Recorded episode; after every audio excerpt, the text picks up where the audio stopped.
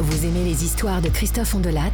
Pour vous et rien que pour vous, voici un extrait de l'histoire de demain.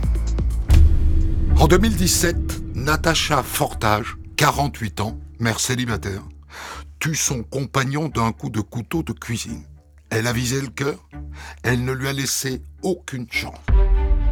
Elle ne voulait pas du tout lui faire du mal, mais il est venu vers elle et elle emploie le terme il s'est embroché. Madame Fortage pardonnait tous les excès de violence de son compagnon. Elle revenait avec lui après chaque dispute. Elle a une histoire euh, particulière comme beaucoup d'enfants adoptés.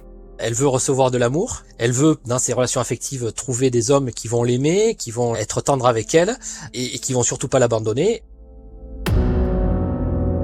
On de la raconte. Côte B sur Europe 1. Retrouvez le récit intégral demain dès 6h sur toutes les plateformes de podcast.